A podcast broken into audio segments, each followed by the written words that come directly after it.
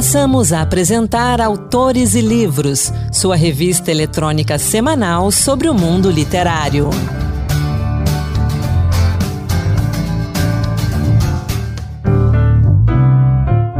Olá pessoal, sou Anderson Mendanha e começa agora mais um Autores e Livros Dose Extra. No programa de hoje, a gente vai falar sobre a relação de literatura com carnaval. E para conversar sobre esse tema tão legal, aqui comigo no estúdio, as produtoras do Autores e Livros, Ana Beatriz Santos e Gabriela de Macedo. Meninas, sejam muito bem-vindas. Obrigada, é um prazer. Olá, pessoal. Estou aqui com vocês mais uma vez. É uma honra. Então, o carnaval já passou, o ano já começou no Brasil, mas o carnaval desse ano teve uma relação muito forte com a literatura, principalmente nos desfiles de escolas de samba, tanto em São Paulo quanto no Rio de Janeiro, e vários outros bloquinhos aí espalhados pelo país, a gente sabe também que falaram sobre literatura.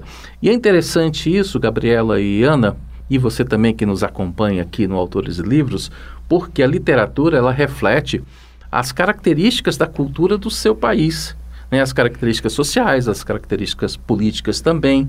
Então a gente vê isso que aqui no Brasil, a gente na literatura, na história da literatura, a gente tem textos com impressões de navegantes, dos padres jesuítas, temos textos que falam da proclamação da República, da abolição da escravatura, do período da ditadura militar e questões de cultura também. E uma dessas relações fortes da literatura é com o carnaval. Ana Beatriz Santos, como é que foi essa relação desse ano das escolas de samba com a literatura? Ah, Anderson, eu acompanhei, fiquei muito legal, fiquei muito, muito satisfeita porque escola, quando a gente vê isso em escolas pequenas, escolas de samba pequenas, ou então que não são aquelas, né, extremamente conhecidas, ou em blocos que, que são blocos locais, de bairro, ou então de cidades muito pequenas, é uma coisa. Agora, quando a gente vê esse movimento é, nas grandes escolas de samba, aquelas que tem grandes patrocinadores que, que são assim, né? Como se fosse a, a, a Série A, né? Do, que a gente fala do futebol, comparar, né? A Série A do Brasileirão são as grandes escolas de samba do Rio de Janeiro e de São Paulo que, que tem o desfile transmitido pela televisão, pela TV aberta, que é onde as celebridades vão. Então você vê que é uma, é um, uma coisa muito grande, né? É grandiosa e é uma chance de você difundir uh, a literatura de uma maneira, fazê-la chegar na, nas, nas pessoas que, que, não, que não têm acesso normalmente, né? Isso eu acho muito legal. Gabi? Inclusive, sobre isso até rolou um debate nas redes sociais sobre a relevância de se transmitir o carnaval do Rio e de São Paulo para todo o Brasil. E esse é um dos pontos que mostra essa relevância. A gente é, coloca em rede aberta, é, abrange mais gente essas questões de cultura e, nesse caso especial, a literatura. E como essa mídia pop, né, como esse ambiente popular assim do carnaval tem uma força incrível, né? Ana, a gente viu que os temas literários que foram abordados pelas escolas de samba os livros ou os autores, eles voltaram às listas de mais vendidos e esgotaram, né? Nas livrarias, na Amazon e nos demais portais de livros. Pois é, no Rio de Janeiro, a gente vê, a gente destaca aí, né, a escolha da da Escola de Samba Portela, né? Portela aí, centenária Portela, né? Em 2023 completou 100 anos como, como agremiação de escola de samba, que escolheu o livro Defeito de Cor de Ana Maria Gonçalves, né, para como o enredo do seu carnaval de 2024. É, a Portela ficou em quinto lugar, ficou entre as, as as principais, né, no grupo especial lá do Rio de Janeiro. Então, quer dizer, ela desfilou novamente, teve o carnaval, depois tem, tem né, o desfile das campeãs, que é no, no fim de semana seguinte do, do, do desfile, do carnaval. E ela acabou levando a esse tema um defeito de cor, baseado no livro, no defeito de cor de Ana Maria Gonçalves, duas vezes para a Avenida, né?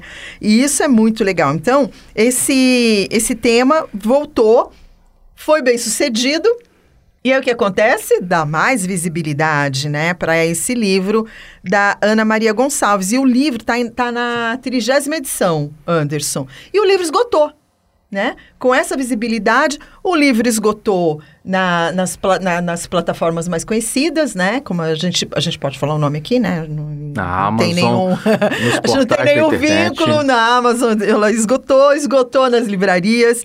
E aí, Anderson... E esgotou na editora também. E esgotou também na editora. Olha só que coisa, né? Então, quer dizer, é muito interessante a gente ver que as pessoas foram correr atrás do que, que é esse livro que foi publicado pela primeira vez em 2006, né? E ele conta, é uma, é uma ficção, né? Baseada na história do, do que seria uma, uma, uma mulher que foi trazida né, é, para ser escravizada no Brasil e, e, e, parte à procura do seu filho.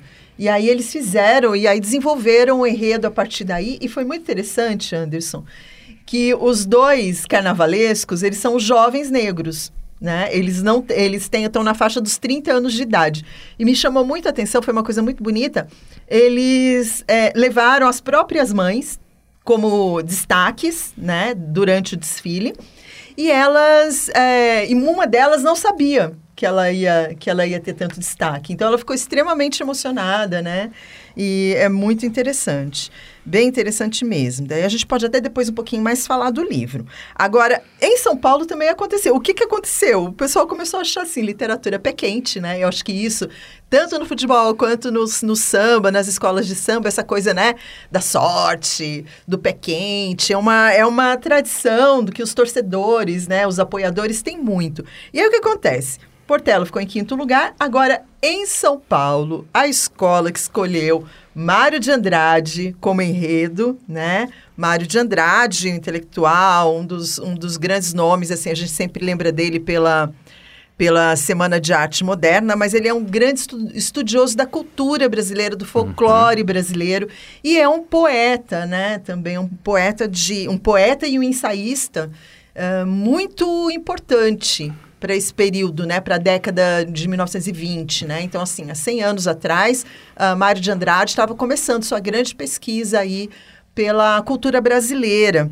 E aí o livro, o livro que foi usado como base para o desfile, né, da, da escola de samba que ganhou em São Paulo, que é a Mocidade Alegre, é, o livro base de toda a estrutura do, desfile é uma obra do Mário de Andrade, que é considerada rara, você não tem muitas edições dela hoje, né? Só que eu já dei uma pesquisadinha, já achei para comprar, tem sebo, viu, gente? Pode procurar. O nome do livro é O Turista Aprendiz.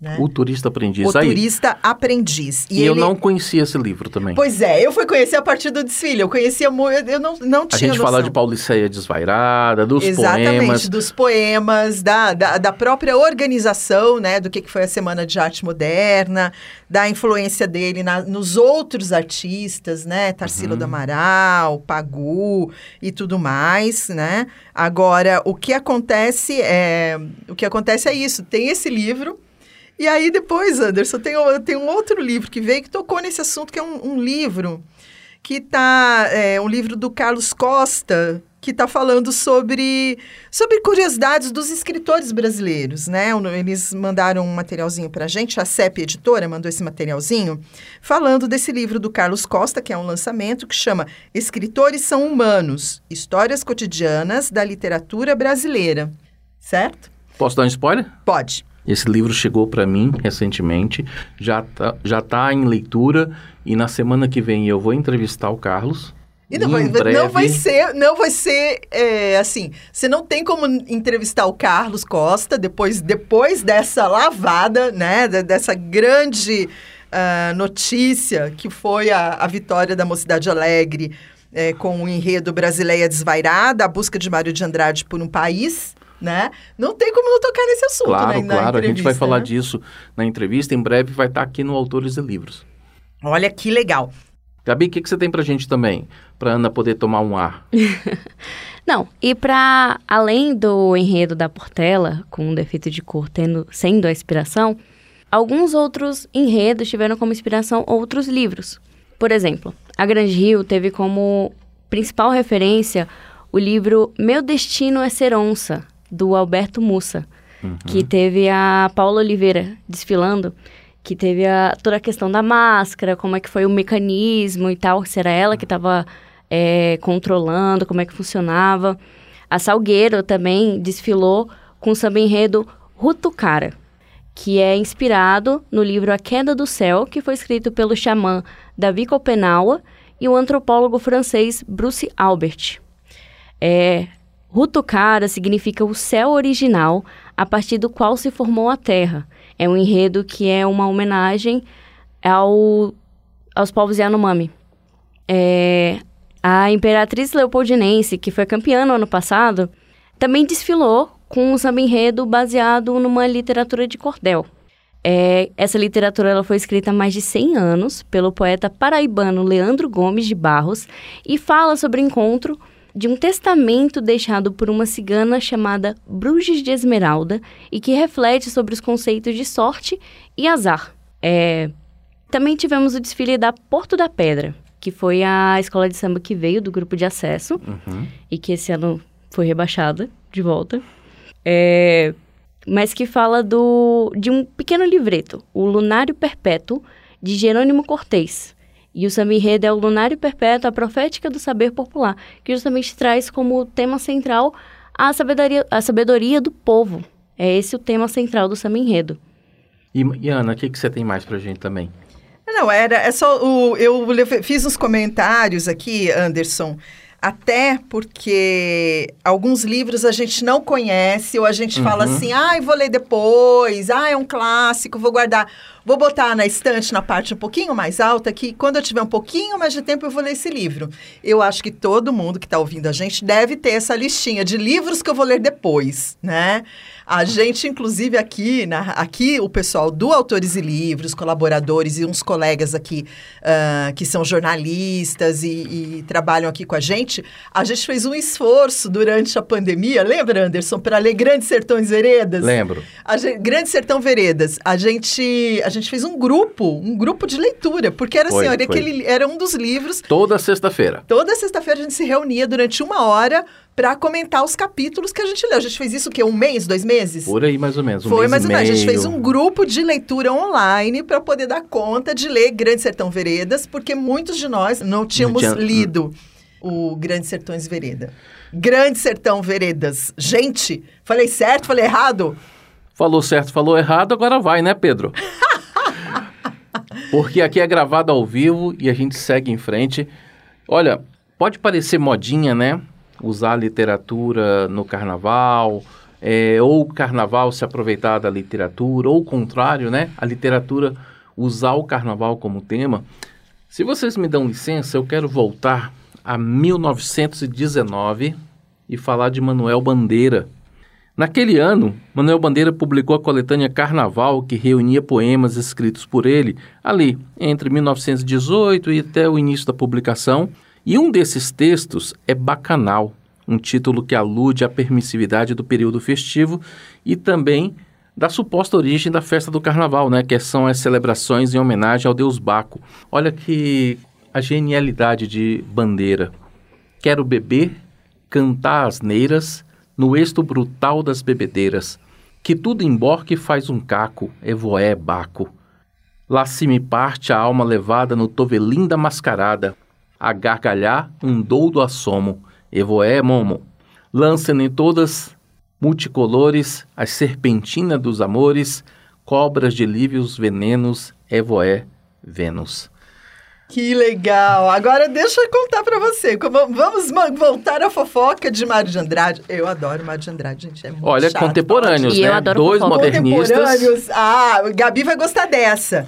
É, Mário de Andrade chegou ao Rio de Janeiro.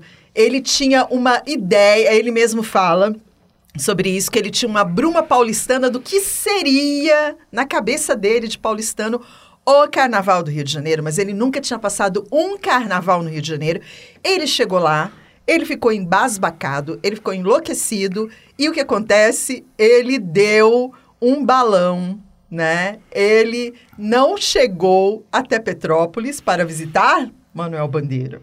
E aí o que acontece? Ele escreveu um poema e dedicou esse poema a Manuel Bandeira. E o nome desse poema é Carnaval Carioca 1923 e logo abaixo do título tem a dedicatória a Manuel Bandeira, né? E aí ele começa a contar o que ele vivenciou no Carnaval do Rio de Janeiro. E vou ler só os primeiros versos. A fornada estrala em mascarados cheiros silvos, bulhas de cor bruta aos trambolhões, cetim, sedas, caças fundidas no riso febril, Brasil, Rio de Janeiro, queimadas de verão, e ao longe do tição do corcovado, a fumarada das nuvens pelo céu. Carnaval, minha frieza de paulista, policiamentos interiores, temores da exceção e o excesso goitacá pardo selvagem. Confrarias desabaladas, ruínas de linhas puras, um negro, dois brancos, três mulatos, despudores. O animal desembesta os botes pinotes desengonços. No heroísmo do prazer, sem máscaras, supremo natural. Isso é só o começo.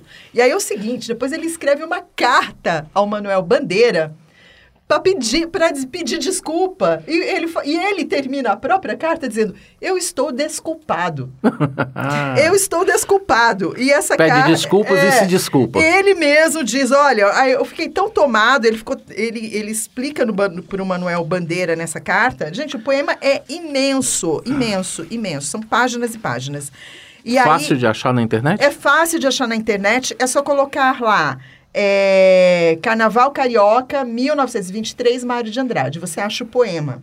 E depois você ainda acha a carta que Manuel Bandeira, ou que Mário de Andrade escreveu a Manuel Bandeira para se justificar dessa, dessa ausência, né? Desse, desse toco que ele deu no amigo. Ano né? que vem, eu espero estar escrevendo poemas e cartas para vocês explicando por que, que eu não consegui chegar à rádio. Ai, meu Deus do céu. Olha só essa menina. Oh. Vai passar o carnaval no Rio? Se Deus quiser. Ai, que bom, né? Realmente é, é muito... É muito impactante o carnaval no Rio de Janeiro. Eu já, eu já estive, fui a um desfile de escola de samba e também eu já estive no Rio na semana anterior ao carnaval. E é um, e é um absurdo quando você chega na cidade e fala: não, no carnaval é semana que vem. Por que, que a cidade está desse jeito, né? Dia 2 de janeiro já é carnaval. 2 de janeiro já é carnaval, é bem isso. Enfim, pessoal, eu vale muito a pena, tá? Dessa olhada. E agora, sobre a, a o, o, o livro Um Defeito de Cor, a, o, no romance Querinde, que é a mulher que vem escravizada da África, né? Que viveu boa uhum. parte da vida no, Brasil, no Brasil, procura um filho perdido, que seria Luiz Gama, famoso abolicionista jornalista, poeta e advogado brasileiro. Essa é a história de um defeito de cor. Você sabe que a autora ela fez, chegou a fazer rodas de leitura lá no, barranco, no Barranco da Portela, né? Na sede da Portela, em Oswaldo Cruz, no bairro de Oswaldo Cruz. ela, legal, ela se integrou legal. com a comunidade de uma maneira muito interessante, muito amorosa. Eu acho que foi é, é uma prova, né, de que não arte é arte, né? E o livro esgotou, né, na semana do carnaval, tudo, mas já voltou à venda e está disponível tanto na versão impressa quanto na versão em e-book, na versão digital, tá? Você encontra fácil aí na Amazon, demais portais de livros, na internet. Acho que vale a pena a leitura, né, Ana? Vale, com certeza vale a leitura. Nosso tempo já está encaminhando para o final. Eu queria falar de três livros que misturam né, a literatura com o carnaval. Dois livros que são dois romances e um livro que é uma, um pouco de história, um pouco de análise dessa questão do carnaval. O primeiro livro é O País do Carnaval, que é o primeiro romance do Jorge Amado, e ele se empenha para caracterizar e decifrar essa imagem, que é um pouco contraditória, né, do maior feriado brasileiro. O livro é da Companhia das Letras, responsável pela edição dos livros de Jorge Amado. E ele escreveu esse livro, a primeira edição saiu quando Jorge Amado tinha apenas 18 anos. E, um, e esse título, já que a gente está falando aqui de algumas curiosidades também, né? Esse título estava entre os escritos do autor que foram queimados em praça pública em Salvador por determinação da polícia do Estado Novo, lá em 1937, quando Jorge Amado foi perseguido, né? Por sua ligação com o comunismo. Ela foi publicada então em 1931, tem 176 páginas e narra a história de Paulo Rieger, um rapaz rico que mantém uma relação de estranhamento com o Brasil do Carnaval, com a ideia de que a festa mantém o povo alienado. O romance aborda temas sociais como racismo, cultura popular e atuação política. Você encontra esse livro tanto na versão impressa quanto na, na digital. Minha segunda indicação é Carnaval, de Luísa Trigo, um romance que faz o público adolescente se aproximar e se identificar. É, Luísa Trigo é cineasta, é carioca. Esse romance dela é um romance adolescente, uma história divertida sobre amores e blocos de folia. A obra apresenta um grupo de amigos que estão dispostos a viver dias inesquecíveis pelas ruas de Pernambuco. E a protagonista, a nossa Gabi, ela, para curar uma dor de cotovelo, ela sai do Rio de Janeiro, vai para o Recife e lá ela se apaixona no meio do carnaval. Então, é a segunda dica, Carnaval de Luísa Trigo, que é da editora Rocco, também está disponível nas versões digital e impressa. Apenas uma curiosidade, Jorge Amado ele também já foi homenageado no Carnaval Carioca pela Imperatriz Leopoldinense lá em 2012. Faz um tempinho, mas também já foi homenageado. Aliás, ele fala de carnaval em vários outros livros, e a gente não pode esquecer do famoso Gabriela Cravo e Canela, que não é a nossa Gabi, né? Que a Gabi não, não é, é, bem branquinha. e a minha última dica é uma crônica sobre a cultura popular brasileira, O Corpo Encantado das Ruas, de Luiz Antônio Simas.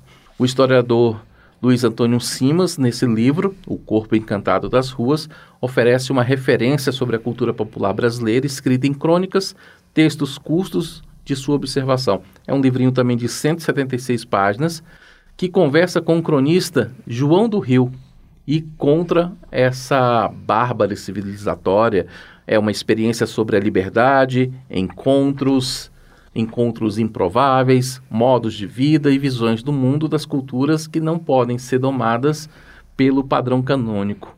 É, um detalhe, a capa desse livro apresenta um saquinho de São Cosme e São Damião, que é o principal destaque da obra. Então, é, é uma não ficção né, da editora Record, que foi lançado em 2019 na Bienal do Livro. Você encontra também nas versões digitais e impressa.